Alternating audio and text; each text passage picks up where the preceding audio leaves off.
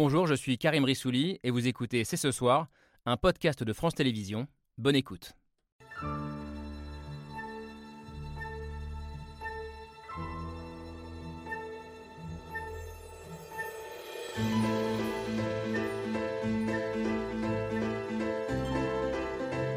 Bonsoir à toutes et à tous, soyez les bienvenus sur le plateau de C'est ce soir. Davos, petite euh, station de ski des Alpes suisses, rendez-vous des élites euh, économiques et politiques depuis près de 50 ans, temple et symbole d'une mondialisation qui serait forcément synonyme de prospérité, de paix et de démocratie. Ça, c'était hier, c'était avant, avant la guerre, la vraie, en Ukraine, avant la guerre économique entre les deux géants, chinois et américains, avant la prise de conscience aussi du défi climatique. Et il règne à Davos depuis l'ouverture du forum hier comme un air de fin d'époque dont nous allons débattre ce soir. Assistons-nous réellement à la fin d'un mythe La mondialisation telle que nous la connaissons depuis plus de 30 ans est-elle dépassée? Faut-il s'inquiéter d'un repli sur soi généralisé, d'un monde de plus en plus fragmenté où le chacun pour soi économique serait une menace pour la démocratie? Enfin, comment réinventer une mondialisation vertueuse, plus juste et acceptée par les peuples du monde entier? C'est ce soir, c'est parti.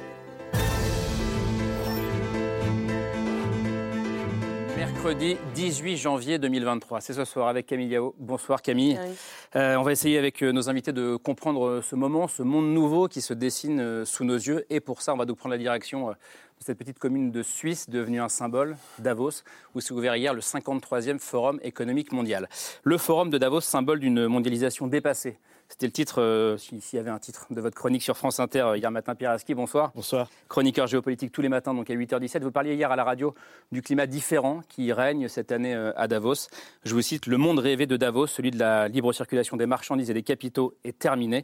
Et nous sommes, selon vous, dans un entre-deux inquiétant dont on va débattre ensemble ce soir. Davos qui prend acte de ce monde nouveau, un monde de plus en plus fragmenté. On va aussi en parler avec vous. Christine Cardellan, bonsoir. Bonsoir. Journaliste, euh, rédactrice en chef des pages idées et débats du journal Les Échos. Et pour vous donc, ce n'est pas la fin de la mondialisation à laquelle nous assistons, mais plutôt la fragmentation du monde qui a de nombreuses conséquences. Un monde fragmenté et dans lequel on assiste euh, au grand retour du protectionnisme. On voulait aussi en débattre avec vous. Nicolas Dufourc, bonsoir. Bonsoir. Directeur général de la BPI, la Banque publique euh, d'investissement depuis 2013 et sa création par, par François Hollande. Faut-il s'inquiéter de cette fragmentation du monde pour la paix, pour la démocratie?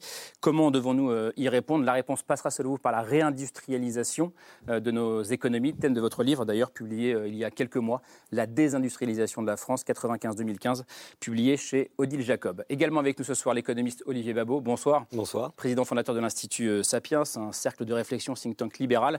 Vous reconnaissez qu'il y a une grande désillusion, la fin d'un mythe autour de la mondialisation, mais pour vous, ça reste le meilleur moyen, je crois, d'apporter à la fois la paix et la prospérité à l'échelle mondiale. Enfin, il y a la question de l'articulation de la, et de la réconciliation entre la mondialisation et la justice, et notamment la justice fiscale. Les deux se regardent. Bonsoir Cécile Duflo d'abord, ancienne ministre du Logement de François Hollande, désormais euh, directrice générale de l'ONG Oxfam France. Alors depuis dix ans, Oxfam euh, profite du forum de Davos pour euh, publier son rapport sur les inégalités. Et cette année, le rapport préconise de diviser par deux le nombre de milliardaires d'ici 2030. Rapport accompagné d'une lettre ouverte signée par un groupe de 200 millionnaires, pour le coup, qui disent d'une seule voix taxez-nous. Il est temps de taxer les ultra-riches. Une mondialisation plus vertueuse, euh, c'est euh, ce que vous demandez, vous aussi, euh, Gabriel Zuckman. Bonsoir, merci d'être là.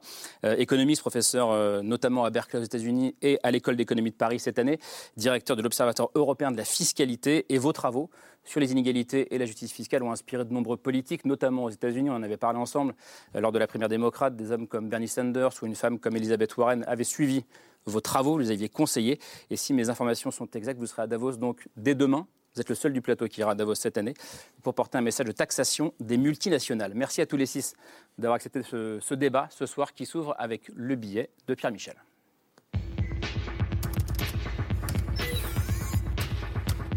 Mondialisation devenue anxieuse à Davos, la fin de la mondialisation heureuse est dans toutes les têtes et on pense à l'après. You know that the system is not fair. It is time to fix it. Ça va mal. Climate change, exploitation of nature, extreme poverty, they all can lead to an extension of large parts of our global population. Voilà pour le tableau. Quant aux déclarations, tout est un peu à l'avenant. How can we ask our citizens to put up with inflation a little longer? When some big companies pay zero taxes. Explosion de la pauvreté, des inégalités, concurrence déloyale de la Chine. We see aggressive attempts to attract our industrial capacities away Cette année à Davos, la mondialisation fait grise mine, un auditoire clairsemé et puis bien entendu la guerre qui s'invite. That's why I'm here. Uh, that's why it's very important to talk directly. Elle est loin cette mondialisation qui devait apporter à tout le monde prospérité et paix. Є давне прислів'я. Якщо люди згуртуються, то й гору та й шань перенесуть. Parce que c'était le lieu par excellence du libre-échange. On y croise aussi bien euh, le président de Coca-Cola que Yasser Arafat, Benjamin Netanyahou ou encore le patron des services secrets russes. Un monde en plus petit et en beaucoup plus riche. Ceux qui sont réunis ici pèsent 5 000 milliards de dollars, 20 fois le budget de la France. À Davos, depuis des décennies, on célébrait la mondialisation tout en dénonçant ses dérives. Une mondialisation critiquée, on peut mieux réguler. Cette crise n'est pas une crise dans la mondialisation, cette crise est une crise de la mondialisation. Une mondialisation contestée mais pas vraiment remise en cause.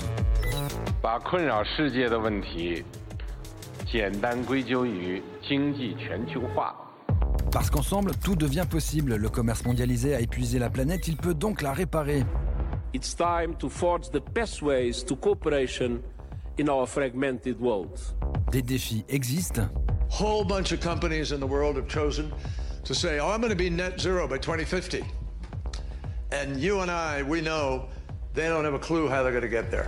Les belles paroles aussi. Alors, Pierre Aski, pour ceux qui ne sont jamais allés à Davos, euh, ce qui est mon cas, je le confesse, euh, pourquoi est-ce qu'on a le sentiment que les choses ne sont plus comme avant? Qu'est-ce qui a changé concrètement? Alors, moi, j'y suis beaucoup allé dans les années 90.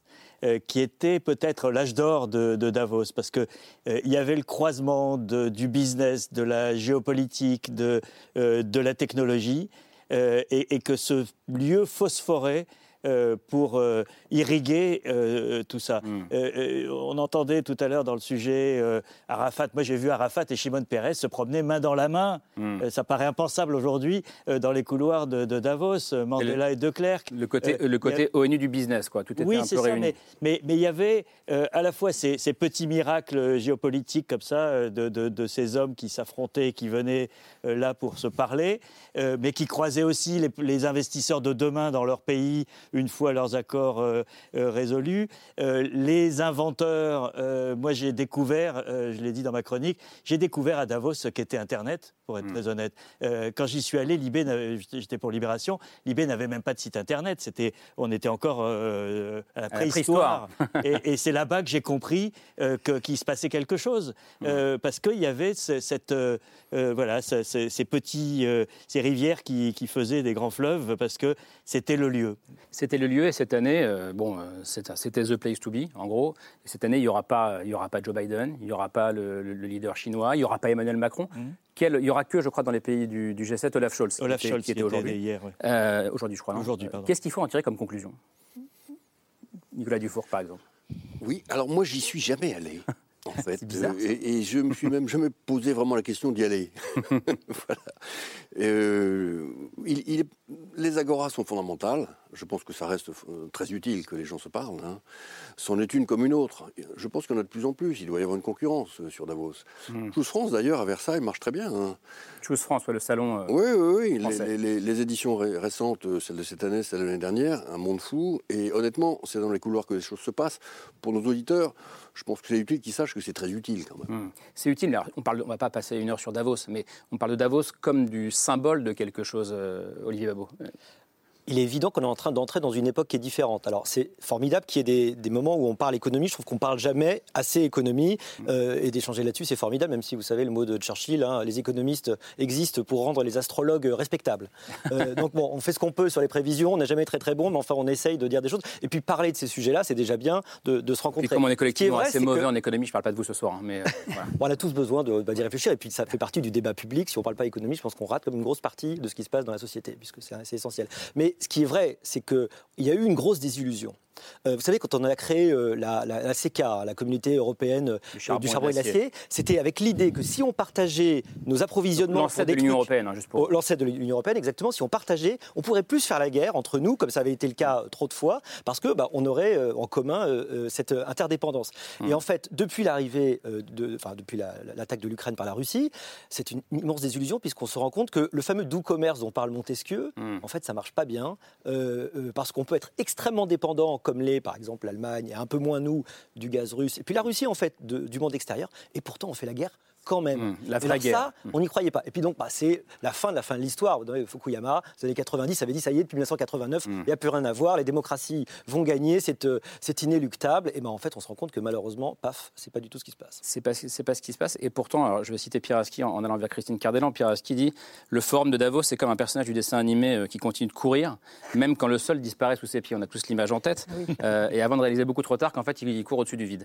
Euh, vous êtes d'accord avec cette image ou pas? Alors, je ne serais pas aussi dur que Pierre, avec le bip bip euh, qui tombe. Ouais. Non, non je, je- je crois qu'on est quand même en sortie de crise. Euh, si Xi Jinping n'y va pas, c'est aussi parce que ce serait indécent euh, compte tenu de ce qui se passe en ce moment en Chine. Si Emmanuel Macron n'y va pas, c'est peut-être parce que ben, demain il y a des manifestations. euh, Enfin, ce serait assez mal vu qu'il se promène Mm. à Davos pendant que pendant qu'il essaie de faire passer une réforme des retraites euh, aussi douloureusement. Euh, donc j'ai l'impression plutôt qu'on est en sortie de crise de Covid. Évidemment, le forum de Davos, qui est, qui est basé sur l'intimité entre les gens euh, qui se rencontrent dans les couloirs, ben, il n'a pas pu marcher en distanciel. euh, Ils ont essayé, mais ça ne pouvait pas marcher. Ça ne fonctionnera que quand tout le monde reviendra. Mais je pense que les gens reviendront dès que les crises seront passées, que la guerre sera derrière nous et que. Mais on est quand même, comme le disait Olivier. Babot, euh, à la fin d'un mythe, enfin, du mythe qui est que le commerce adoucit les mœurs. Oui, ça c'est vrai. La fin- la- on, on va, on est dans une- un début de démondialisation, mais ce n'est pas nouveau. Euh, depuis 2008, les échanges euh, augmentent moins vite qu'ils continuent d'augmenter. Les échanges entre pays augmentent moins vite que la richesse produite par les pays. Ça veut dire que Mm. tendanciellement, la, la mondialisation a ralenti et il y a, une, il y a une légère démondialisation en réalité. Alors ça peut être très abstrait pour celles et ceux qui nous regardent, euh, parfois peut-être pour nous aussi, mais euh, ça a des conséquences très concrètes euh, en réalité. Gabriel Zucman, qu'est-ce que vous pensez, vous, quand on dit début de démondialisation, mondialisation dépassée? Est-ce que c'est juste ou est-ce que c'est un peu simpliste? Il y a certains aspects, oui, de, de démondialisation, mais il y a aussi une accélération des, des tendances de la mondialisation telles qu'on a pu l'observer depuis les années 80-90. Prenez la, la concurrence fiscale internationale, par exemple. Votre Elle- sujet. Elle ne, fait- elle- elle ne s'arrête pas, elle ne fait que de, de s'intensifier avec des, des baisses de taux d'impôt sur les sociétés qui continuent dans la plupart des pays, et même maintenant une forme encore plus agressive de concurrence fiscale internationale à coup de, de subventions. Ça a été au cœur des discussions, des, des critiques que les Européens ont pu adresser vis-à-vis des Américains sur la loi sur la réduction de l'inflation euh, aux États-Unis. Joe Biden euh, a, fait passer cette, cette, cette loi qui, euh, qui distribue 300 milliards de dollars de subventions pour euh, la transition énergétique. Les dirigeants européens ont poussé des, des cris d'orfraie qui sont, qui sont parfaitement hypocrites parce que les pays européens ont été moteurs dans la concurrence fiscale internationale. C'est l'Europe, beaucoup plus que les États-Unis, qui s'est engagée dans cette course au moins 10 ans fiscale. Maintenant, les États-Unis viennent renchérir euh, en offrant des subventions pour faire revenir une partie de l'industrie sur le territoire américain. Et c'est parfaitement hypocrite pour, pour les dirigeants européens de dire oh là là, c'est une fragmentation du monde, c'est le début de la démondialisation. En fait, c'est juste aller plus loin dans la logique dans laquelle l'Europe a été en fait pionnière. Mais alors pourquoi est-ce qu'on dit ça, euh, Cécile Duflo, en ce moment, qu'on qu'on a ce sentiment euh, qu'on est en train de changer d'air, qu'un monde nouveau se dessine sous nos yeux, sans savoir vraiment ce qui va devenir un entre-deux, comme disait Pierre Aski tout à l'heure Peut-être parce qu'on a trouvé les limites, euh, les doubles limites hein, euh, d'un modèle qui est euh, pas seulement celui de la démocratie, hein, mais celui d'un capitalisme très financiarisé, très concurrentiel. Et, vous Et qui amènerait la prospérité, la paix, la démocratie, malgré tout. Oui, justement, et ça, donc ça, ça ne marche pas, mais surtout, ça produit deux effets délétères. Euh, un, la crise climatique, parce que le modèle économique sur lequel nous euh, vivons est un modèle qui euh, nous emmène tout droit vers la catastrophe climatique. Nous y sommes déjà en partie, mais la situation s'aggrave. Et parallèlement, qui aggrave énormément les inégalités. C'est d'ailleurs pour ça qu'on publie euh, Oxfam un rapport chaque année euh, depuis dix ans environ. Et il y a cinq ans, notre ancienne directrice générale, on lui avait demandé mais pourquoi vous venez là? Euh, C'est pas vraiment votre auditoire. Et elle avait répondu je viens là où sont ceux qui créent le problème. Parce que paradoxalement, c'est aussi ceux qui pourraient le résoudre. Et on en est quand même un peu toujours là. C'est-à-dire que, euh, en fait, ceux qui alertaient à la fois sur le climat ou sur les inégalités et leurs conséquences, c'est-à-dire des tensions extrêmement fortes au sein même des sociétés, eh ben, la réalité, c'est que nous y sommes. Et que, comme l'a dit Gabriel Zuckman, en fait, on n'a pas encore du tout patché ce modèle à minima et pris les mesures correctives. Ce que disait euh, votre journaliste dans son billet, euh, ils disent... euh, neutre en 2050, mais aucune trajectoire pour l'atteindre, et que c'est là, le cœur de la question est là. Hmm. Juste sur cette fin de la mondialisation libérale, je ne sais pas comment le disait Bruno Le Maire il y a, il y a quelques semaines, il, disait c'est la fin de la mondialisation libérale ou mondialisation heureuse, je ne sais plus comment il le disait. Euh, est-ce, que, est-ce que vous êtes d'accord avec ça, Nicolas Dufort Oui, mais je ne suis pas d'accord avec l'idée qu'on est dans la fin de la mondialisation. Je ne pense pas du tout. hein. Euh, Pourquoi? euh, Quand Montesquieu dit euh, le doux commerce, c'est, c'est, la paix entre les nations. c'est- Ouais. c'est- Théoriquement. c'est- c'est aussi le siècle, le XVIIIe siècle, qui est le siècle de la traite. Le doux commerce, c'était la traite. Hein. Donc le libre-échange. la- la traite négrière. négrière. Donc le, Les le épices. libre, le libre-échange, c'est très bien. Simplement, il, il doit toujours être régulé. On a cru dans les années 90-2000, à nouveau, c'est des modes régulières, que le libre-échange ne ferait aucune victime. Il en a fait énormément. C'est pas pour ça qu'il faut le jeter à la poubelle. Le libre-échange a permis de faire émerger toute une classe moyenne dans, le- dans les pays du Sud, dans les pays émergents, et c'est tant mieux pour elle. Certes, les inégalités ont cru, mais, mais pas pour ces classes moyennes-là, qui n'avaient aucune raison de rester dans la pauvreté par ailleurs. L'afflux de monnaie euh, occidentale qu'on a envoyé vers ces pays-là a permis de faire émerger, encore une fois, ce monde-là. Et c'est une bonne chose. Ça a permis aussi de faire rentrer la Chine pacifiquement dans l'ordre mondial. Il faut se souvenir quand même que dans les années 30, on avait décidé de ne pas faire rentrer le Japon dans l'ordre mondial. Protectionnisme, guerre, Pearl Harbor. Il fallait faire rentrer la Chine dans l'ordre mondial. Donc il n'y a rien à regretter non plus. Il faut corriger. Voilà mon propos. Ouais, corrigez, mais ce que j'ai vu, j'ai vu deux, deux grimaces et une chez Pierre Aski d'abord. Vous n'étiez pas d'accord avec ce que disait Nicolas Dufour? Oui, parce que je, euh, je pense que le- le- peut-être que le- l'erreur euh, qui fait que Davos aujourd'hui a, a perdu de son, de son prestige, c'est d'avoir fait venir Xi Jinping, le président chinois, en janvier 2018 pour faire une leçon de libre-échange à Donald Trump. C'était habile politiquement par rapport euh, au discours de Trump, mais c'était une catastrophe euh, euh, parce que la Chine était en train de s'engager sur une autre voie, qui était celle du, raidissement idéologique. Et Davos est tombé dans un, un panneau et a, et a offert une tribune à, à un régime qui était euh, euh, à la fois hyper répressif et qui surtout était en train de mettre en œuvre un programme qui était l'inverse total de ce que préconisait Davos en termes de, de, y compris de politique économique.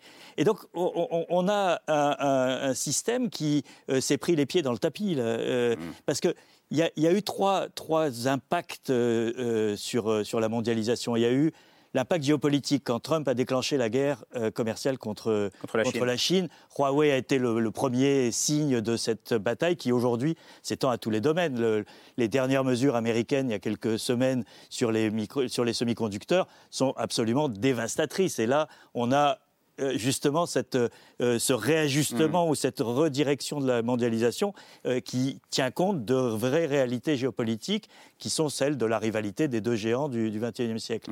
On a aussi toute la prise de conscience qui a été la nôtre au moment du Covid. On ne peut plus faire de doliprane en France, Ouais. on n'a plus les, les, les produits, etc.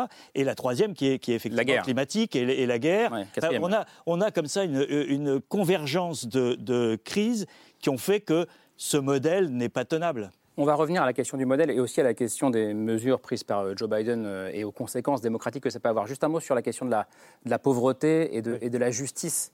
euh, absente pour beaucoup de gens de la mondialisation. Pour beaucoup de gens, quand on parle de mondialisation, c'est synonyme de libéralisation sans limite qui ne nous a pas forcément rendu service. Alors, est-ce qu'on peut dire, est-ce que les deux sont justes? Est-ce que c'est vrai de dire que le reste du monde ou une partie du monde en a largement profité, mais que chez nous, notamment les classes moyennes, en ont particulièrement souffert C'est vrai, et qu'il faut, il faut prendre un peu de recul, effectivement, quand on dit explosion des inégalités, explosion Et de la pauvreté. deux. En fait, c'est précisément le contraire qui s'est passé depuis un siècle. hein. Euh, 10% des gens avaient, quatre- au début du XXe siècle, 10% des gens avaient 80% du patrimoine. hein. Aujourd'hui, c'est plutôt entre 50, un peu plus de, de 50%. Les inégalités ont prodigieusement diminué. Euh, depuis 1975, les différences de niveau de vie en France ont d'ailleurs euh, considérablement diminué. Les inégalités, l'indice de Gini a progressé. Grâce à la mondialisation Et c'est pareil depuis 2000. Alors, la mondialisation été extraordinaire. Dans les années 50, vous avez euh, 50% des gens qui vivent avec moins de 2 dollars par jour dans le monde. Aujourd'hui, on est à moins de 10%. En réalité, ça a été un extraordinaire enrichissement pour beaucoup de gens. Et c'est vrai que ça a été dur. Vous savez, c'est la fameuse courbe en trompe d'éléphant euh, qui a été popularisée pour dire, en gros, les gens du milieu, c'est-à-dire en fait les classes moyennes chez nous, euh, ont été ter- euh, ter- terriblement, euh, évidemment, euh, euh, touchés parce qu'il y a une partie des emplois qui sont partis dans le textile notamment.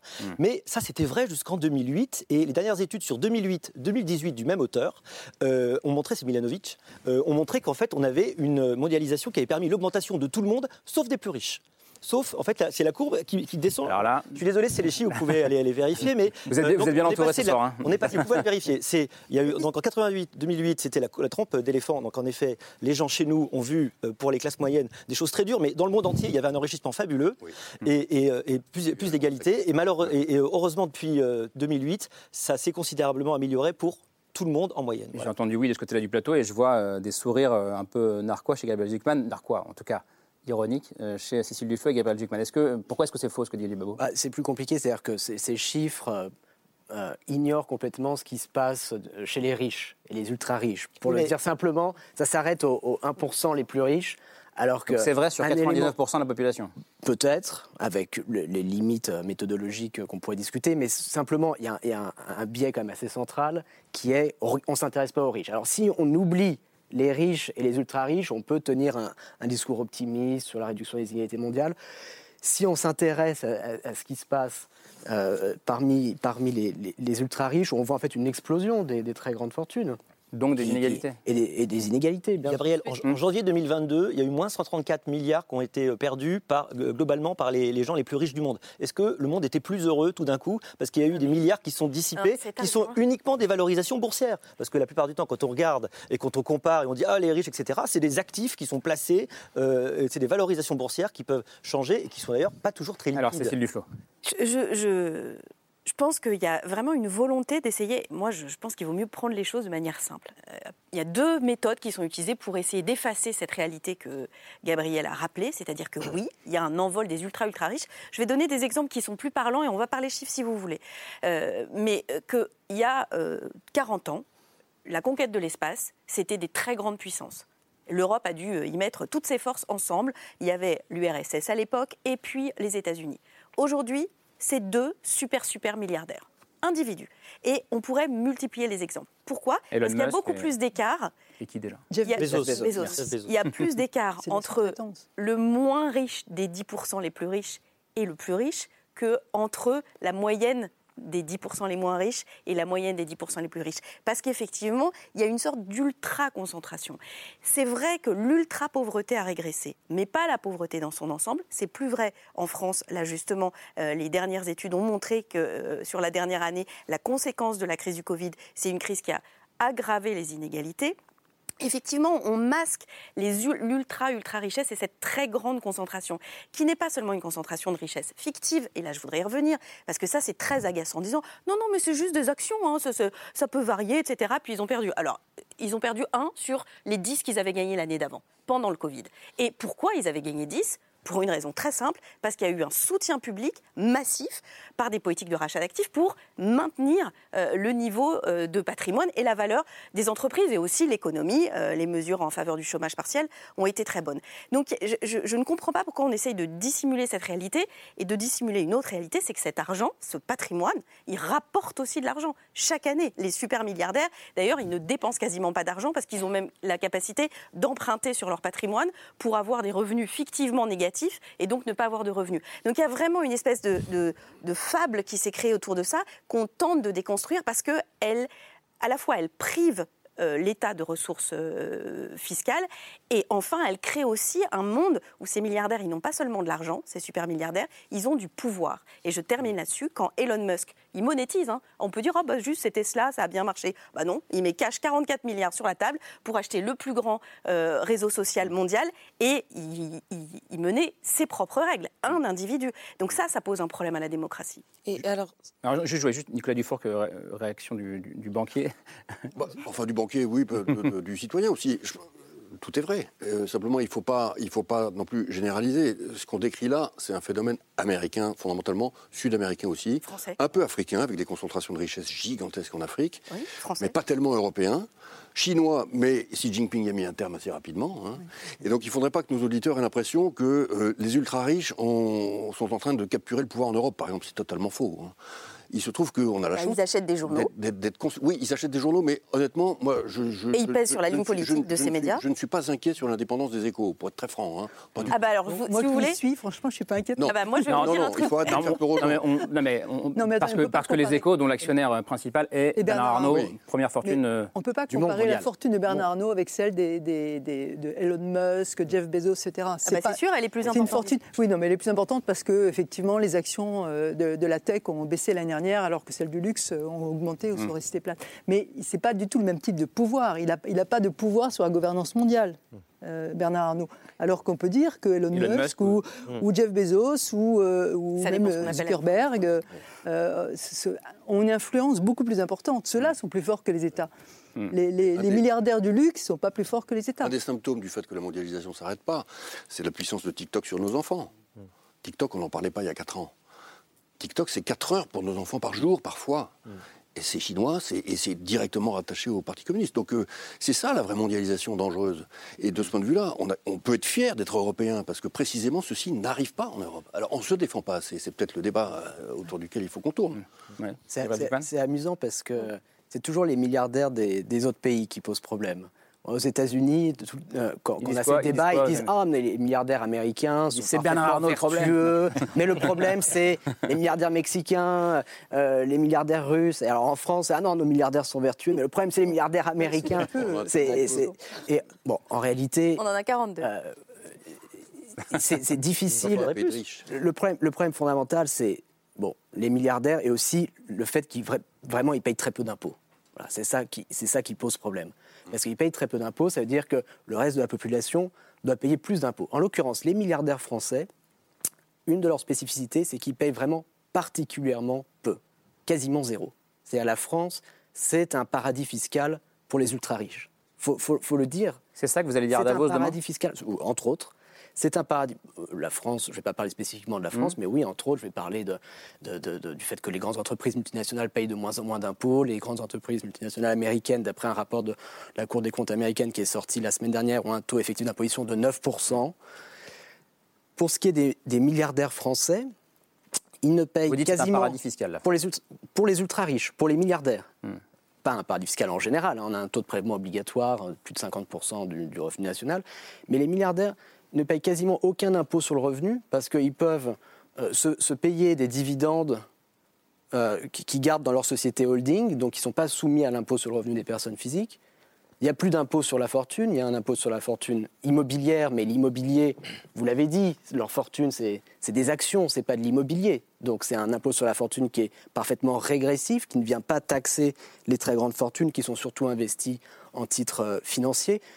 C'est vrai que même quand l'ISF euh, existait, il, il exonérait les, les- les très grandes fortunes, les milliardaires, Bernard Arnault et autres ne, ne le payaient pas. Et donc on est dans une situation où si vous regardez les taux effectifs d'imposition pour les très très grandes fortunes françaises, les 380 euh, ménages aux revenus les plus élevés, donc le 0,001% du haut de la distribution, bah alors taux effectif d'impôt sur le revenu, c'est de l'ordre de 2%. 2%. 2%. 2% de leur vrai revenu économique. 2%.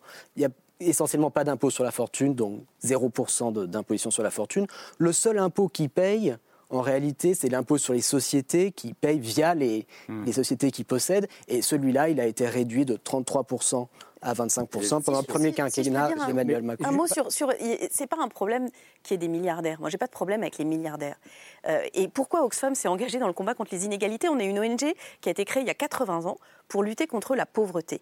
Et ce dont on s'est rendu compte, c'est que cet accaparement des richesses par les ultra-riches, cet échappement à l'impôt et à une juste contribution, qui pas plus que les autres, mais pas moins, comme vient de le dire très bien Gabriel, c'est ça qui empêche la euh, lutte contre la pauvreté d'être effective. Et je vais vous dire, ça n'est pas que Oxfam qui le dit, c'est la Banque mondiale qui l'a dit, c'est le FMI qui l'a dit, c'est que toutes les grandes institutions ont bien fait le même diagnostic, qui est qu'il y a cette espèce d'absorption euh, de la richesse et d'absence de redistribution. Et donc, c'est pour ça qu'on a sorti de ce chiffre des, de 2% de la fortune des milliardaires français, ça finance les 12 milliards de déficit annoncés par le gouvernement. C'est un ordre de grandeur pour comprendre que... Vous dites, je euh, ne peux pas accepter ça, dit Nicolas Dufort.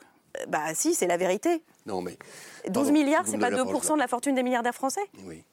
Oui ou non La, Est-ce que, la- est-ce la que c'est- vérité, la vérité, pardon, enfin, il y, a- il y a plein de vérités, il y a la vôtre, il y a, il y a peut-être la mienne.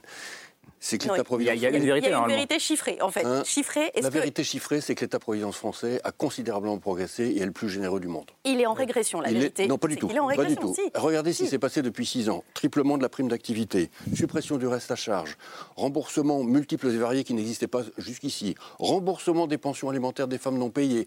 Vous en- Et maintenant, vous avez la solidarité à la source qui a Ah. été vote, qui est en train d'être testée. Mais tout ça coûte des milliards et des dizaines et des trentaines de milliards d'euros supplémentaires par rapport à ce qu'était la situation du temps de François Hollande. Et vous l'avez dit vous-même, par rapport à il y a 20 ans, les Français sont beaucoup, beaucoup plus protégés par l'État-providence, entièrement financé par la dette, par parenthèse. hein. Donc, on ne peut pas dire, je- on ne peut pas dire que le système de redistribution français est en rétraction. Il est en expansion. Enfin, c'est l'INSEE qui l'a montré. Il est en expansion. C'est l'INSEE qui l'a montré, L'indice sur Gini qui mesure les inégalités, il est stable. Donc le Sur les système revenus, français de pas sur les redistribution, patrimoines. il est efficace pour corriger les, les inégalités à la source. Il est très efficace. Heureusement, 55% du PIB redistribué, vous vous rendez compte? 59. 50, près de 60%. Tout, tout- tout ça n'est n'est pas faux. Et on est tous attachés euh, au modèle social français, à l'État-providence, à la redistribution. Simplement, il faut se poser la question de l'acceptabilité sociale à terme d'un système où toutes les catégories sociales de la population payent peu ou prou 50-55% de leurs revenus en impôts quand on additionne tous les impôts. La TVA, les cotisations sociales, l'impôt sur le revenu, les taxes foncières, 50-55%. Par définition, le taux de prélèvement obligatoire étant de 50 55%, quasiment tout le monde, tous les groupes sociaux payent 50-55% de leurs revenus en impôts. Mais pour les milliardaires, 2%, 5%, 10%, quelle, est l'acceptabilité à long terme de ce système? L'acceptabilité, Christine Cardellan, est-ce que c'est quand même la clé euh, de ce débat, euh, que ce soit quand on parle de la mondialisation euh, libérale ou de, ou de ce qui se passe chez nous en France Non, je pense qu'effectivement, les, les- les quelques milliardaires euh, servent de chiffon rouge.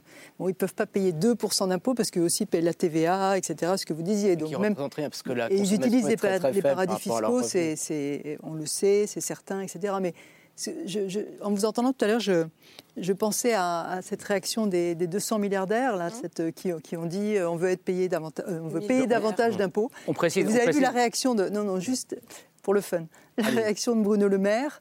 Mais qui viennent en France. En France, on est tout prêt à les accepter. Mais il y a deux Français qui ont ce signé sera- ce- cette lettre. On est, on, on est le pays le plus taxé du monde. Donc, s'ils veulent faire cette expérience d'être plus taxés, qu'ils viennent en France. Vous avez Oui. lu, vous- euh, Camille a lu cette lettre des Oui, millionnaires. non, mais, mais des millionnaires, hein, pas des c'est- Oui, ce sont 200 millionnaires, effectivement. Et quand on regarde la liste des signataires, il n'y a que deux Français. Mmh. La plupart euh, sont euh, soit américains, euh, soit britanniques. Et c'est vrai qu'elle est assez étonnante, cette, cette lettre ouverte qui a été publiée dans la foulée du, du rapport d'Oxfam. Euh, on- son titre, donc, c'est Mettre fin à l'âge de l'extrême richesse, taxer les ultra-riches. Il y a une phrase en particulier qui est assez frappante. On, a presque l'impression que c'est une erreur en la lisant. Euh, donc, ce sont ces 200 millionnaires qui disent Vous, nos représentants mondiaux, donc euh, en, s'adressant à tous ceux qui se rassemblent en ce moment à Davos, euh, devez nous taxer, nous les ultra-riches, et vous devez commencer maintenant. Euh, Cécile Duflot, est-ce que ça veut dire qu'il y a une partie des, alors des ultra-riches ou des grandes fortunes aujourd'hui euh, qui pose cette question que soulevait euh, Gabriel Zuckman de l'acceptabilité des, des- sur le long terme des inégalités telles qu'elles existent aujourd'hui? Oui, la preuve, euh, elle existe et il y a donc que deux Français, mais quand même deux Français. Tellement inconnus d'ailleurs. Euh, oui, mais ça ne veut pas dire Non, non, non, qu'en c'est- général, ils mais sont discrets. Euh, Je pense qu'ils sont vrais. Mais, euh, et, et ça n'est pas un Français, c'est un Néerlandais qui a dit Moi, qu'est-ce que j'ai fait? J'ai gagné à la loterie du sperme. Voilà pourquoi je suis euh, Mmh. multimillionnaire. C'est-à-dire que la grande majorité des milliardaires le sont par héritage.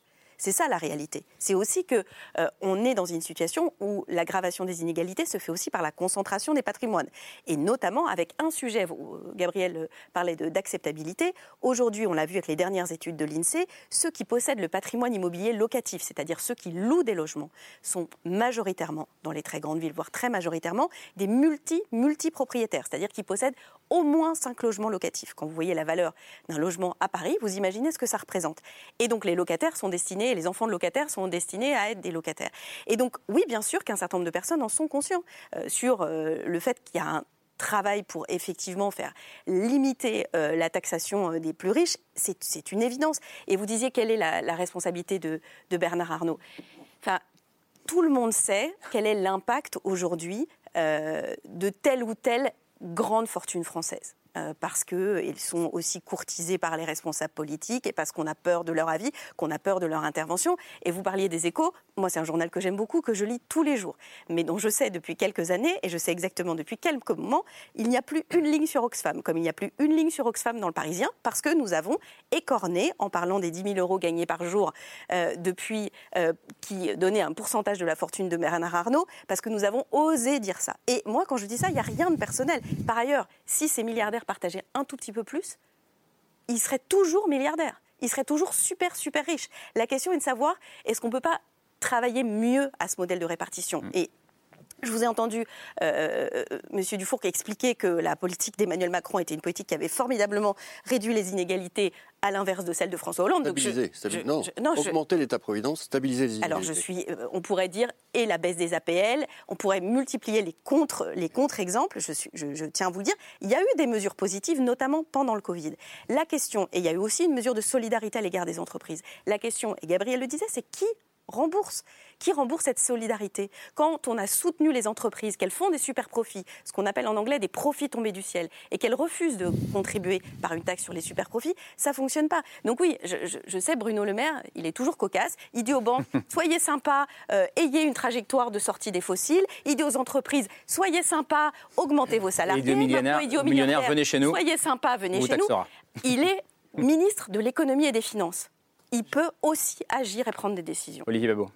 On peut évidemment améliorer la fiscalité, éviter les trous dans la raquette, euh, regarder comment ça se passe, mais il faut quand même répéter que la France est au taquet. Elle est numéro un mondial, je crois, avec le Danemark, si je ne me trompe pas, sur à peu près tous les impôts, en particulier la succession, ou même en ligne directe, de à 40 ou 45% euh, quand vous êtes euh, extrêmement riche. Alors évidemment, quand vous voulez l'éviter, vous en allez d'ailleurs. Donc ceux qui restent vraiment, en général, euh, vous avez quand même des taux qui sont assez importants. Mais ce qui est amusant, c'est qu'on fait une fixette sur ces 0,001%, dont on peut constater que, ah bah tiens, Bezos, euh, Elon Musk, c'était pas des ultra riches en réalité, ils le sont devenus. Et ce sont des gens qui aujourd'hui sont très connus. Pourquoi? Parce qu'ils représentent aujourd'hui la puissance d'invention de demain. Peut-être puissance que les États euh, non plus. Mais nous, ce qu'il nous faudrait en France, c'est beaucoup plus de riches. Vous savez combien de milliards paye LVMH en, taxes diverses euh, Parce qu'il y a quand même des impôts qui sont payés. Il nous en faudrait beaucoup plus pour payer notre modèle. Et euh, si plus d'impôts créent la prospérité, mais la France serait le pays de cocagne. Et c'est pas le cas. La France, en 2023, dépensera dans son budget 37% de plus qu'elle a en recettes fiscales. En fait, le problème, malheureusement, je pense qu'on s'illusionne. On s'illusionne. L'aide aux entreprises, c'est juste des baisses d'impôts. Il faut arrêter de dire n'importe quoi. C'est pas des subventions, c'est des baisses d'impôts. C'est-à-dire qu'on est honteux de baisser les impôts en France. Alors on fait pas, on appelle ça des aides. C'est complètement ridicule. Bercy appelle ça de la dépense fiscale. Mais c'est pas que c'est pas c'est pas ça que c'est- c'est c'est pas de l'argent qui est donné. Il faut arrêter de dire ça. Les Français vont croire qu'on aide vraiment les entreprises avec de l'argent. Non, c'est pas vrai. Le vérité, c'est que vous savez, il y a dans beaucoup de familles, on rigolait en disant l'oncle d'Amérique, c'est celui qui va venir régler tous vos problèmes. Et ben nous, on- les, les grands, les riches, je suis désolé, c'est pas notre oncle d'Amérique, c'est pas eux qui vont régler le problème qu'a aujourd'hui la France, qui est que on est structurellement, profondément au-dessus de nos moyens en termes de, de niveau de vie, en fonction de nos, de nos impôts. Vous avez le sentiment qu'on fait le procès des ultra riches ou des riches comme celui de la mondialisation et qu'on a tort dans les deux cas? En tout cas, Il n'y a, rien à corriger- il y a différentes. rien à corriger. Deux choses différentes. Euh, au, XVIe siècle, euh, Jacob Fugger, il avait, vous savez, celui qui a fait élire euh, Charles Quint, il était banquier, il avait plus de, de, de, de 10 1000 ans, enfin, j'avais fait le calcul, de 1000 ans de salaire d'un travailleur en, en fortune. Et en fait, pourquoi aujourd'hui les, les, les- les- les richesses, c'est vrai que c'est un peu un problème, sont hyper concentrées Parce que les entreprises sont hyper mondialisées. Parce qu'à l'époque, on n'avait pas, on avait une fortune européenne. Fugger, c'est une fortune européenne. Aujourd'hui, tu as des gens, ils, ils vendent dans le monde entier. Et ça, ça produit ces phénomènes de concentration, en plus avec la concentration sur les valeurs technologiques qui sont le pouvoir de demain. Gabriel Zuckman, qu'est-ce que- qu'est-ce qu'on peut répondre? Parce que on, on sent que c'est comme s'il y avait un, un débat. On est parti du- de, la focale mondialisation, on est arrivé à la France. On va redézoomer après. Euh, mais ça, c'est le cœur du débat, le débat que vous avez là ce soir euh, les uns les autres. C'est-à-dire que c'est un débat euh, éminemment politique sur l'avenir de notre modèle. Bah, les, deux, les deux sont liés, c'est-à-dire que euh, il n'y a pas une mondialisation possible, il y a plein de différentes formes de mondialisation possibles. Celle qu'on a connue depuis les années 80-90, c'est caractérisé par euh, euh, l'explosion des inégalités euh, au sein d'un certain nombre de pays, euh, la course au moins 10 ans fiscale en matière euh, d'impôt sur les sociétés, d'impôt sur la fortune, de taxation du capital, euh, une opacité financière rampante, les paradis fiscaux, etc. Donc tout l'enjeu, c'est comment on bascule vers une autre forme de mondialisation. On on- pas vers la est à- on est à ce- démondialisation. on est à ce tournant-là. Comment, comment on bascule vers une autre forme de mondialisation où on peut, et c'est parfaitement faisable, réconcilier l'ouverture économique internationale avec la justice économique et la justice fiscale. Et moi, je voudrais revenir sur la, la réaction de, de Bruno Le Maire, qui m'a vraiment intrigué à cette, à cette lettre euh, des millionnaires. Parce qu'il dit, en, en substance, euh, je, je, paraphrase, mais il dit oui, oui, la France est, est, très accueillante, nous voulons accueillir les grandes fortunes. Elles y trouveront un système, euh, une fiscalité efficace et juste. Et ça, ce sont ces termes, mmh. efficace et juste. Mais moi, j'insiste sur le fait que la France est peut-être numéro un en matière de taux de prélèvement obligatoire, mais elle est aussi numéro un en matière d'exonération quasi complète d'impôts pour les milliardaires. C'est-à-dire que les milliardaires français payent encore moins d'impôts que les milliardaires américains après la réforme fiscale de Donald Trump, qui sont pourtant euh, voilà, plutôt bien lotis. Pierre, que je voyais réagir Oui, non, non, mais c'est, c'est euh, change un tout petit peu la, la, la focale parce que euh, un des problèmes dont on n'a pas parlé, c'est le, le, fait, c'est le déplacement des inégalités. C'est-à-dire mmh. que euh, les inégalités de la mondialisation étaient autrefois celles des pays développés par rapport aux pays sous-développés, comme on disait à l'époque. Euh, aujourd'hui, effectivement, euh, les, la mondialisation des 25-30 dernières années a fait émerger des richesses considérables euh, des classes moyennes dans un certain nombre de pays émergents et que les inégalités se sont répandues dans le monde entier, c'est-à-dire qu'elles sont passées de continent à continent à euh, pays par pays. pays c'est-à-dire ouais. que si vous prenez la Chine qui a, euh, ou l'Inde aujourd'hui d'ailleurs, qui est le, le, pays qui a la, une des plus fortes croissances en ce moment, euh, vous avez l'émergence de cette classe moyenne absolument considérable. En Chine, on parle de 400 millions de personnes, 500 millions de personnes mmh. euh, qui sont aujourd'hui dans la classe moyenne, mais ça reste un tiers de la population. Et vous avez un fossé qui s'est créé euh, et, et, et, qui est de plus en plus difficile à, à combler parce qu'ils sont dans, dans, dans, dans, sont des pays à revenus intermédiaires qui ont du mal à, à, à poursuivre sur cette lancée. Et donc, c'est, le, le modèle de la mondialisation tel qu'on l'a vécu ces trois dernières décennies, il est en panne aujourd'hui à cause de ça aussi. C'est qu'il a créé euh, effectivement cette poussée de classe moyenne, classe moyenne qui a été le, le, le, le, mythe un petit peu fondateur. Mmh. On voit que cette classe moyenne, elle s'effondre dès qu'il y a un problème. Le Brésil en a été le, meilleur exemple euh, ces dix dernières années. Euh, donc c'est très difficile de consolider cette situation et surtout ça a généré d'autres types de problèmes qui sont des, des inégalités internes à, à, toutes ces sociétés. Interne à ces pays, et, et aussi, Christine Cardelan, vous le disiez en préparant l'émission, aussi, le développement notamment de la classe moyenne chinoise, par exemple, fait aussi au détriment de la classe moyenne française. Oui, française. oui, bien sûr, parce que notre c est, c est... désindustrialisation, euh, j'allais dire chère à Nicolas Dufour, non, j'imagine qu'elle vous Non, c'est plutôt chère. la réindustrialisation. Mais... non, non, non, mais cette désindustrialisation que vous avez bien étudiée, euh, elle s'est faite au détriment ben, des, des, des, salariés français euh, de l'industrie, qui sont, euh, dont, dont, le nombre s'est dégonflé de manière spectaculaire. Et c'est et ça a été remplacé en partie par des emplois dans les services, mais les emplois dans les services sont beaucoup moins bien rémunérés que ceux de l'industrie. Mmh. Donc on, on, a effectivement euh, sacrifié d'une certaine manière les classes moyennes dans les pays euh, occidentaux pour faire émerger ces centaines de millions de Chinois de la pauvreté. Ça a eu un coup politique et social chez nous. Et l'enjeu d'aujourd'hui, Nicolas Dufour, oui. Il est ici. C'est un commentaire sur, sur, sur, ce qui vient d'être dit. Euh, D'abord, on peut réindustrialiser, on va en parler, mais euh, c'est le, le, coq bleu euh, ici qui, qui, montre sa volonté. Mais euh, on aurait pu éviter aussi les dégâts de la mondialisation. On aurait pu? Ben oui, d'autres pays l'ont évité. Regardez, un, un, un pays, alors c'est un pays, là aussi c'est des chiffons rouges et on les brocarde, mais prenez la Suisse. La Suisse, c'est un, un, pays qui a un PIB par tête industriel, c'est-à-dire la richesse industrielle produite par euh, Suisse, citoyen, est trois fois supérieure à la France. Comment ils ont fait? Ils l'ont fait. Vous prenez les Autrichiens, vous prenez les Suédois, vous prenez même les Néerlandais, les vous Allemands, prenez les Allemands. Mmh. Hein? Les Allemands, oui, les Allemands tout le monde le sait. Mais là, je prends, je, prends, je prends volontiers des pays que les gens connaissent un petit peu moins ils ont rédigé aux conséquences tragiques sur leur classe moyenne industrielle de la mondialisation. Et pourtant, la Chine trichait avec eux autant qu'avec nous. Hein. Donc il y a eu un mix de politique dans les années euh, 2000, fondamentalement, hein, que je décris dans mon mmh. bouquin, qui n'était pas le bon. Qui était peut-être très bon, théoriquement, idéalement, euh, dans un monde qui est notre monde à nous, le monde français, où on est très spirituel et on est, on est, euh, il y a des choses qu'on aime faire, quoi, tout simplement, et, mais, mais, qui n'étaient absolument pas adaptées à la situation. Et est-ce qu'il est juste de dire que la réindustrialisation, euh, j'allais dire pays par pays, donc forme de protectionnisme un peu partout dans le monde, euh, c'est le modèle qui est devant nous là. La Alors, mondialisation monde, de demain sera cette. Tout le monde réindustrialise, pour les raisons que vous avez indiquées dans votre introduction. Chacun veut reprendre un peu le contrôle de son destin et chacun sait qu'on a besoin d'un minimum d'industrie. Et le minimum, c'est pas 10% du PIB, c'est plus. Et donc, il, y a, il va y avoir, il y a déjà euh, en Europe et dans le monde une compétition sur les réindustrialisations. Et qui passe par ce que vous avez dit, hein, c'est-à-dire de la dépense fiscale, des aides gouvernementales.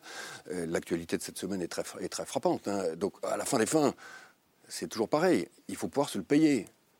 Et comme on a été extraordinairement dépensier sur mille autres choses, est-ce qu'on va pouvoir se payer notre réindustrialisation? C'est toute la question. Ju- ju- Juste le modèle de réindustrialisation et de protectionnisme. Oui, bah, on l'a déjà évoqué rapidement en début d'émission, mais effectivement, c'est ce plan euh, adopté par le Congrès américain l'été dernier, le Inflation euh, Reduction Act, donc qui prévoit des milliards, enfin des centaines de milliards d'investissements pour la transition euh, écologique et pour la réindustrialisation des États-Unis. Pour donner un exemple très concret, euh, désormais, les Américains seront très largement subventionnés s'ils veulent acheter une voiture électrique, mais si et seulement si cette voiture est intégralement euh, produite, batterie comprise, euh, sur le territoire américain. Et comme vous le disiez, Gabriel Zuckman, cette nouvelle politique protectionniste de Joe Biden, elle a, je crois que vous avez utilisé le mot cri d'orfraie, elle a provoqué des cris d'orfraie de la part des, Européens. Les Euro- Européens en sont inquiets et Emmanuel Macron euh, en premier lieu. Écoutez ce qu'il en disait lors de sa visite aux États-Unis. C'était à la fin du mois de novembre dernier. Les choix faits, dont je partage les objectifs, en particulier l'Inflation Reduction Act ou le CHIPS Act, sont des choix qui vont fragmenter l'Occident.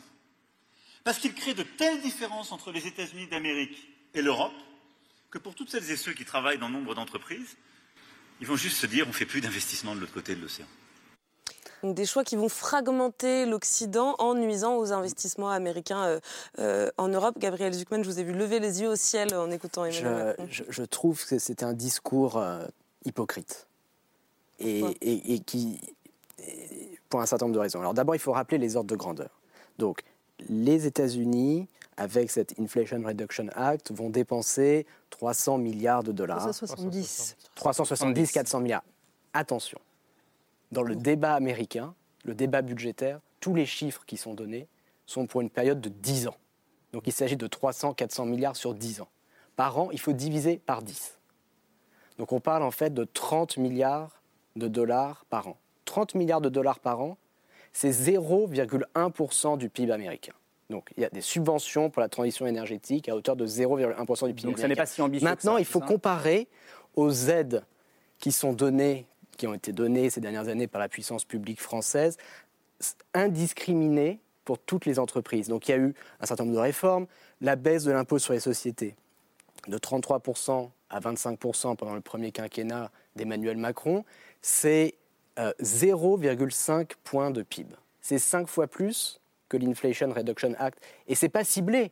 C'est les sociétés pétrolières euh, reçoivent autant que euh, les sociétés de, l'économie verte. Euh, la baisse des impôts de production, c'est presque un point de PIB. D'accord? Donc on est sur 10, 15 fois plus d'aide aux entreprises, avec exactement la même logique de dire il faut jouer le jeu de la concurrence fiscale, il faut faire revenir de l'activité en France, et pour ça on va baisser les Mais impôts sur au-delà de, production. l'hypocrisie que vous dénoncez, la question de la fragmentation de l'Occident, euh, est-ce que c'est la question centrale, euh, Christine Cardellan, de, de, ce, de ce monde nouveau qui s'ouvre euh, et, et que décrit Emmanuel Macron, qu'on soit d'accord ou pas avec lui? Alors, je pense que la crise du Covid nous fait prendre conscience qu'on avait un certain nombre de dépendances. Dépendances par rapport à la Chine ou par rapport à d'autres pays. C'est le- les puces, c'est euh, les, principes actifs des médicaments, c'est les batteries, etc. Et donc, euh, cette fragmentation, c'est- c'est en fait ce regroupement autour monde, de- hein, de du monde, d'ailleurs, hein, parce du monde, bien sûr. C'est simplement parce que euh, on veut effacer ces dépendances et donc que le monde, se- se- se- les échanges se font par grands blocs. Euh, avec nos amis, entre guillemets. On ne veut pas être dépendant de la Chine, et ben voilà, on, va, on va mettre une usine de, puces en France, on va mettre euh, une usine de batteries en France ou en, en, Europe. On se, on se concentre entre amis. Et donc, euh, bien sûr, il y aura toujours des échanges mondiaux pour des espadrilles ou pour peut-être des, des sacs de luxe pour faire plaisir à mon actionnaire.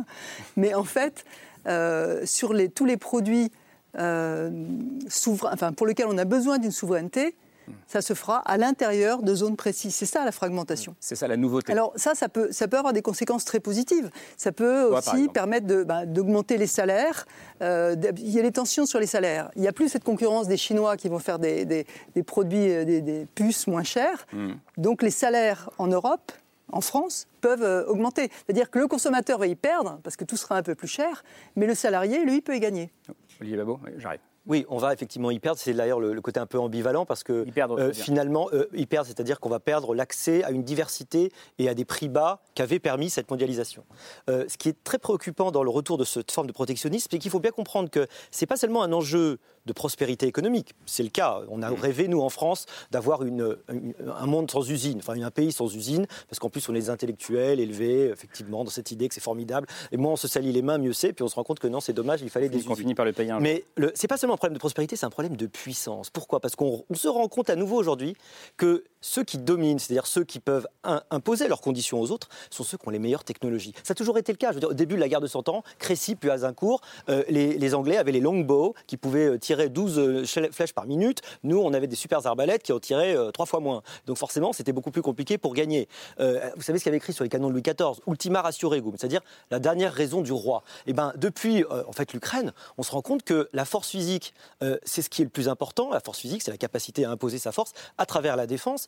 Il faut se souvenir que Internet, c'est né d'abord comme un projet militaire. Mm. Les militaires sont toujours en pointe sur les développements technologiques. Pourquoi? Parce que celui qui a demain les meilleures technologies de défense et aussi malheureusement d'attaque, c'est lui qui va pouvoir imposer ces, normes dans, ce monde-là. C'est aussi ça, euh, ce qui est important derrière les, semi-conducteurs. C'est ça, c'est fondamental. Hein. C'est un problème de, défense nationale, de capacité à produire la meilleure IA qui produit la meilleure défense. Mais ça décrit aussi un monde de conflits. Pardon, on parlait au début de l'émission de la mondialisation qui devait apporter la paix.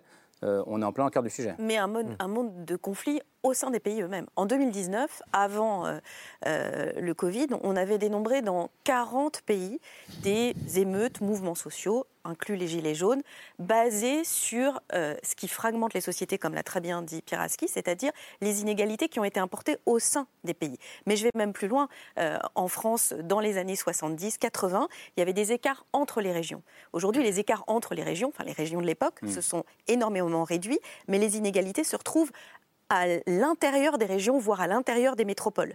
Euh, on peut avoir à la fois les zones les plus riches et les plus pauvres d'un territoire dans une très grande proximité. cette fragmentation interne des pays et cette tension euh, qui s'explique en partie par euh, ces inégalités, elles sont accrues par la vision euh, et les interactions qui se passent avec d'autres pays. Alors moi, j'entends bien hein, le, fait euh, qu'on dise il faut réindustrialiser. Je suis une écologiste et je n'ai jamais pensé que c'était bien de produire de l'acier dans des conditions absolument déplorables en Chine et de lui faire euh, traverser les océans. Donc je pense que c'est une bonne chose, mais ça posera aussi la question de qu'est-ce qu'on produit et comment on produit. Mmh. Parce que si on ne fait pas le lien entre cette situation de fragmentation, de conflit de la mondialisation et la crise crise écologique qui va nous percuter de façon extrêmement violente. Aujourd'hui, on sait qu'on n'y échappera pas euh, et, plus vite que ce qu'avaient pensé euh, les euh, climatologues qui avaient alerté réellement, mais pas plus vite que ce qu'on sait depuis trois ans. Hein, je le dis, hein, là mm. maintenant, on est conscient de, faire face à un défi. Donc ça aura d'autres conséquences, y compris des conséquences physiques. Il y a eu un congrès de météorologues qui, sur la base des prévisions des climatologues, ont montré qu'on allait vers une augmentation des tempêtes avec des creux, des creux de plus de 40 mètres dans lesquels les porte-conteneurs ne peuvent pas naviguer. Et donc tout le commerce qui se passe avec l'Asie du Sud-Est et avec la Chine va être extrêmement frappé de euh, euh, cette impossibilité physique de faire naviguer un certain nombre de mm. bateaux. Donc se poser cette question-là, c'est anticiper. De comment répondre à ce défi climatique qui est commun aux Chinois, aux Français, aux Sud-Africains, euh, dans ce monde fragmenté? Exactement. Et petit détail, ceux qui risquent de vivre assez vite, plus vite que ce qui était prévu, une situation liée du dérèglement climatique qui rend euh, l'espace inhabitable pour l'espèce humaine, c'est-à-dire très forte chaleur, plus très forte humidité, mm. c'est la plaine de Pékin. Donc il n'est pas aussi impossible que les Chinois prennent un virage beaucoup plus serré, beaucoup plus rapide que tout ce qu'on imagine. Et enfin, pour terminer, qu'est-ce que ça produit cette fragmentation en termes de démocratie? Ça produit que pour faire tenir des pays fortement inégalitaires, le Brésil par exemple, ou les États-Unis, et c'est un sociologue américain qui a travaillé sur ce sujet, c'est qu'on s'est beaucoup posé la question du renouveau des populismes, euh, mm. des, discours identitaires. C'est aussi un des moyens, un dérivatif à l'existence d'inégalités qui deviennent insupportables.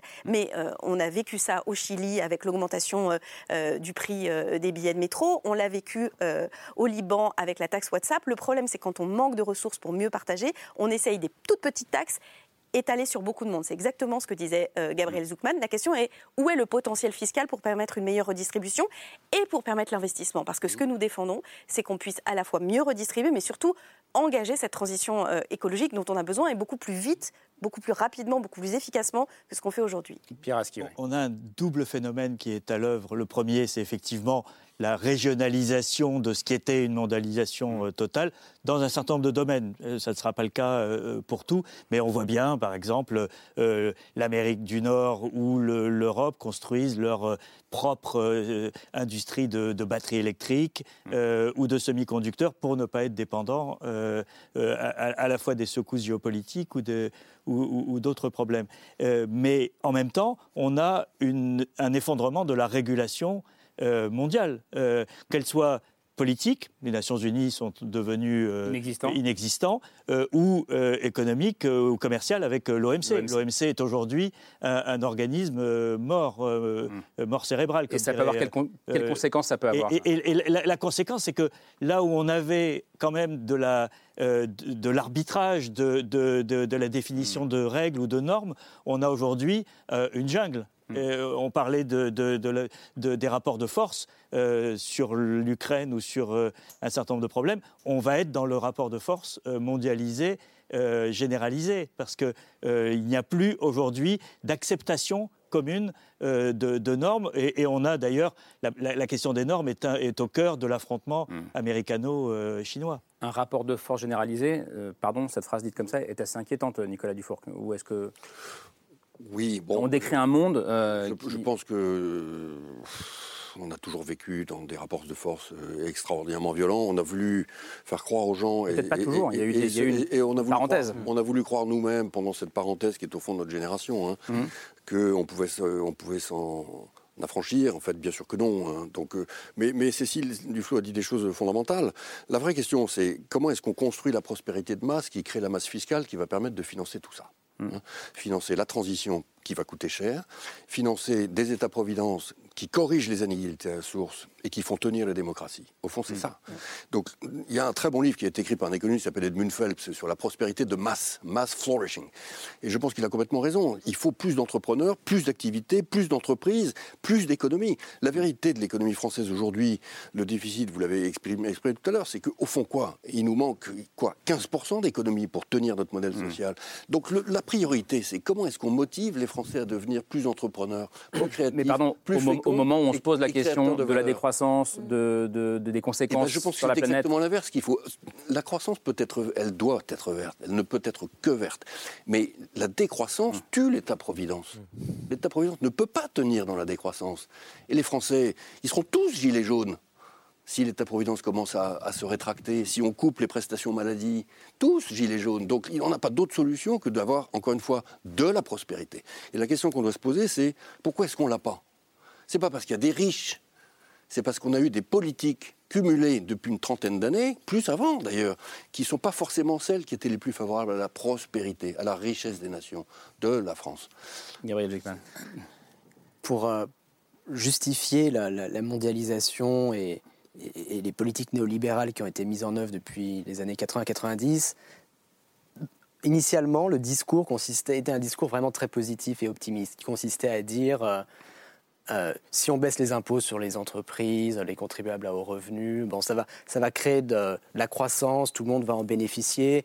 Le commerce international, euh, l'ouverture des flux de capitaux internationaux, tout ça, ça va, ça va être bon pour la croissance. Ça peut certes créer des, des inégalités, mais ces inégalités-là pourront toujours être compensées par la puissance publique, c'est-à-dire que Corrigé. euh, c'est-à-dire que le gouvernement pourra toujours taxer les gagnants de la mondialisation pour faire en sorte que tout le monde y trouve son compte. En réalité, ce qui s'est passé, c'est c'est l'exact opposé. C'est-à-dire que les grands gagnants de la mondialisation, les sociétés multinationales, les hauts patrimoines, euh, les travailleurs les plus mobiles, les plus qualifiés, ont vu leurs impôts baisser, tandis que les catégories sociales qui bénéficiaient peu ou pas de la mondialisation ou qui en souffraient ont vu leurs impôts augmenter. Et donc maintenant, tout le monde s'en rend compte. Donc ce discours de justification est en train d'être remplacé par un autre discours qui consiste à dire on a besoin de continuer à, soutenir nos champions nationaux, nos grandes entreprises, de continuer à baisser leurs impôts au nom maintenant de la rivalité internationale, du conflit entre les États-Unis et la Chine. Aux États-Unis, États-Unis, Trump a été le premier a, a- a érigé ça au centre du débat américain, mais, Biden lui a emboîté le pas, il a fait plus que ça. Et bon, ce, discours-là, historiquement, ne, ne mène à rien de bon. Enfin, c'est c'est une litote. Ce qui est intéressant, c'est que vous n'êtes pas du tout d'accord euh, idéologiquement, on l'a bien compris, mais que la question du risque politique et du risque démocratique semble plutôt faire consensus. Là-dessus, Olivier Sur ce qui se passe aujourd'hui, c'est sûr. En fait, on a eu la guerre froide. Et puis, ça a été une, c'est une paix chaude, en fait, qu'on a. C'est-à-dire une paix qui, euh, de plus en plus, euh, euh, accumule des tensions avec, évidemment, une, une, une bataille aujourd'hui pour le leadership mondial. Alors, quand il y a deux mal alpha dans le monde, c'est compliqué. Quand il y en avait un, ça allait à peu près. Mais maintenant que la Chine s'est réveillée, comme aurait dit Perfit, eh ben, évidemment, euh, il y a un petit problème avec un vrai, un, un authentique enjeu de puissance. Celui qui a la puissance, il va imposer ses valeurs, il va imposer ses prix, il va imposer ses, ses priorités, il va mettre, évidemment, sa, sa population en avant. Donc, euh, malheureusement, il y a une forme de concurrence entre les, en- entre les États. Et donc, c'est euh, à ceux qui vont attirer le plus d'intelligence, le plus de cerveaux. Et ce qui est terrible euh, pour la France, c'est qu'on produit des cerveaux formidables, on les exporte, nous. Euh, et puis, euh, de temps en temps, ils rentrent, mais c'est pas toujours. Et, malheureusement, vous, on, les, ça, Gabriel. on, les, voilà, on les exporte et on les forme, on les paye pour les former d'ailleurs, parce qu'ils sont subventionnés. Et Non, s'en il revient, d'économie de Paris, non, il est de revient, retour. bien Et après, sûr. il va repartir. Ah non, mais- non, non, Mais malheureusement, on a plein, plein de gens, je pensais plutôt à des créateurs d'entreprises qui s'en vont, qui vont créer ça ailleurs. Et c'est vrai qu'on n'a pas, on n'a pas le choix, si on veut financer notre modèle social, que d'attirer le plus possible de cerveaux, de créateurs, de gens qui vont créer ici pour que pour qu'on se remette à l'équilibre. Juste sur ça, je- il y a de la concurrence entre les pays, mais ce qu'il faut, c'est évoluer vers des formes de concurrence positive. Voilà, il y a des formes de concurrence très négatives. C'est ça la mondialisation concurrence vertueuse. fiscale, Faut pas aller au la moins course dix- au faut moins pas 10 ans nécessairement aller au moins fiscale, 10 ans. le- Voilà. euh, la rivalité euh, militaire, etc., attirer des cerveaux au détriment d'un autre pays, tout ça, c'est des, des jeux à somme nulle ou négatives. Ce qu'il faut, c'est créer des nouvelles institutions, des modes de régulation de la mondialisation, des nouveaux traités qui vont permettre une forme de concurrence positive qui, qui bénéficie euh, à la majorité de la population. C'est-à-dire qui bénéficie de la concurrence pour euh, les, les grands talents, euh, euh, les grandes entreprises? Bah, C'est euh, les, les- les- personnes aux plus hauts revenus, c'est les grandes entreprises et leurs actionnaires. Ce qu'il faut, c'est une forme de concurrence qui va bénéficier euh, à tous. Par exemple, on peut se faire concurrence pour avoir les meilleures universités, les meilleures écoles, les meilleures infrastructures publiques, les meilleurs systèmes de santé, de façon à ce que les classes populaires, les classes moyennes en bénéficient. Donc, C'est tout l'enjeu pour l'avenir. Revoir la notion de concurrence. Un un autre mot rapidement, Camille? Oui, on, on évoquait juste tout à l'heure euh, l'idée euh, du- d'une mondialisation entre amis euh, par euh, groupe de pays. Et euh, je voulais m'arrêter sur l'exemple allemand, puisque c'est un peu ce que cherche à faire l'Allemagne, qui s'est rendu compte avec la guerre en Ukraine de sa très forte dépendance à la Russie, qui essaye d'en sortir et, qui essaye de nouer des partenariats avec des pays qui partagent les mêmes valeurs démocratiques, notamment aussi sur les questions environnementales. Et c'est le cas du Canada. L'été dernier, Olaf Scholz a fait un voyage au Canada. Il a scellé deux partenariats, l'un pour la livraison d'hydrogène vert, l'autre pour euh, des matières premières nécessaires à la fabrication de, de batteries électriques. Euh, donc cette idée de commercer uniquement avec des pays euh, démocratiques, c'est évidemment ça réduit aussi significativement le nombre de partenaires possibles. Je, je voulais vous entendre un, un petit peu plus là-dessus. Est-ce que ça peut être un modèle intéressant pour aller vers ce qu'on est en train de Ce serait un modèle intéressant, mais Olaf Scholz, pour moi, il est surtout parti en Chine, tout seul, au moment où euh, l'Europe avait, besoin de dialoguer avec la Chine. Il y a un mois. ouais. Donc je- voilà, il y, a, il y a très peu de temps. Donc je ne suis pas tout à fait sûre que, ça fonctionne actuellement comme ça. C'est en train d'essayer de fonctionner comme ça. Il y a un mot, euh, c'est friendshoring. Euh, avant, on parlait de offshore, qui était Mhm. euh, l'exportation des services, etc. Et maintenant, le, le- le- le retour, c'est le friendshoring, c'est-à-dire on, on- on se- s'installe, mais Friend chez les amis. entre amis. Entre- rapidement, parce que. La concurrence est hyper bonne et efficace si elle est juste. Ce qui est injuste, non, mais ce qui est injuste, c'est que nous, on importe des produits qui sont créés dans des conditions sociales et environnementales qui ne sont pas les nôtres. On ne peut pas continuer à se faire avoir en nous, nous imposant des boulets que les autres n'ont pas. C'est ça, euh, effectivement, qu'on doit régler en essayant de se mettre d'accord sur les normes co- collectives. Voilà. Cécile Duflo Bah, S'imposer des boulets, si c'est essayer de produire pour pas contribuer à continuer à dégrader euh, notre climat tel qu'il l'est déjà, je pense que c'est pas des boulets, c'est plutôt des bouées de sauvetage. Mais pour revenir sur ce qu'a dit euh, tout à l'heure Nicolas Dufour, je voudrais euh, poser la question de la prospérité et de la croissance différemment. Euh, on peut imaginer, beaucoup ont travaillé, une prospérité sans croissance, c'est-à-dire avec la croissance de cer- certains secteurs et la décroissance d'autres. Oui, il faut décroître notre consommation de fossiles, il faut les laisser dans le sol. C'est euh, la UEA qui le dit, tout le monde le dit. Donc voilà, il y a des secteurs qui vont devoir décroître et d'autres qui pourront euh, croître et dont on a besoin.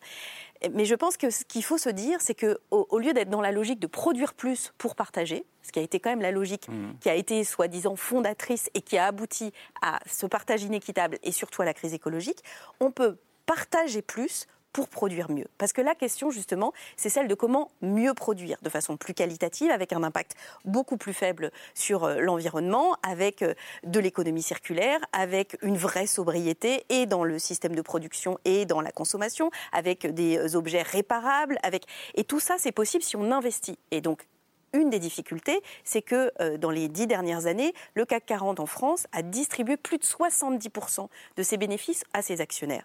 Nous, ce qu'on demande à Oxfam, c'est qu'on puisse plafonner la distribution de dividendes pour réinvestir, le reste. Exactement. Parce que euh, cet écosystème autour des entreprises, c'est aussi les créateurs d'entreprises, c'est aussi des sous-traitants, souvent, c'est comme ça que ça évolue, et que ces sous-traitants-là ont été en France énormément pressurés. C'est pour ça que le réseau de TPE, PME a beaucoup souffert, parce qu'il fallait dégager des marges plus importantes et donc, on a privilégié le fait d'aller euh, chercher des sous-traitants dans d'autres pays. Allez, je reprends la parole. On termine la discussion avec le, choix de Camille. Euh, un documentaire ce soir, un autre regard sur euh, la ville de Davos. Oui, parce qu'on l'oublie presque, mais Davos, c'est avant pas tout le nom d'une ville suisse donc, qui accueille le forum chaque année. Et cette ville, c'est le sujet d'un documentaire qui s'appelle Davos, documentaire éponyme sorti en 2020 de Julia Niemann et Daniel Hossel, donc deux documentaristes autrichiens qui ont filmé le quotidien de la ville de Davos pendant un an. Euh, donc, c'est-à-dire pendant les quatre jours euh, où toute l'élite euh, économique et politique se presse dans la ville, mais aussi pendant les 361 jours qui restent, pendant lesquels Davos redevient une petite bourgade alpine d'à peine plus de 10 000 habitants. c'est un film qui est assez fascinant, très contemplatif. C'est une sorte de patchwork d'images sans commentaire.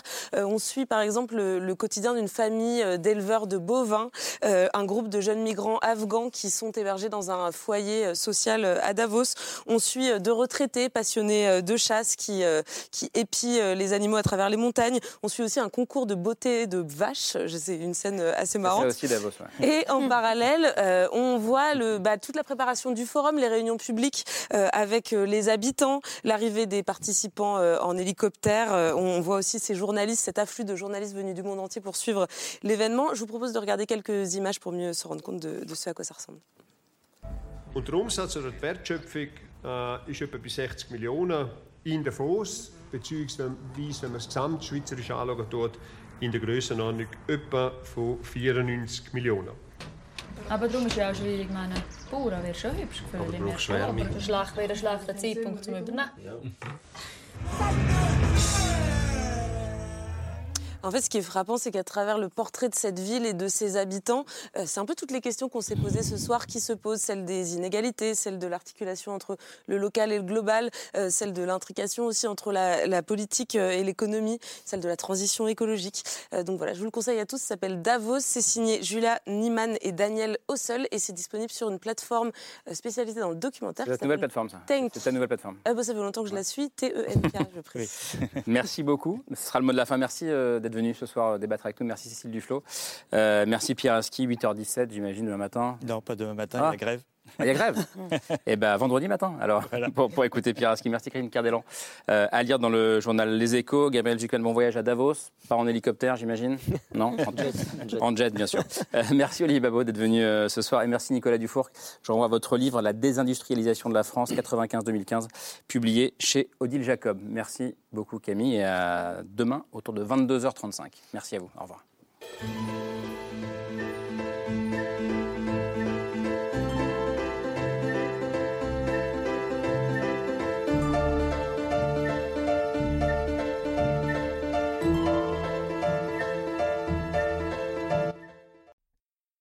C'était C'est ce soir, un podcast de France Télévisions. S'il vous a plu, n'hésitez pas à vous abonner. Vous pouvez également retrouver les replays de l'émission en vidéo sur France.tv.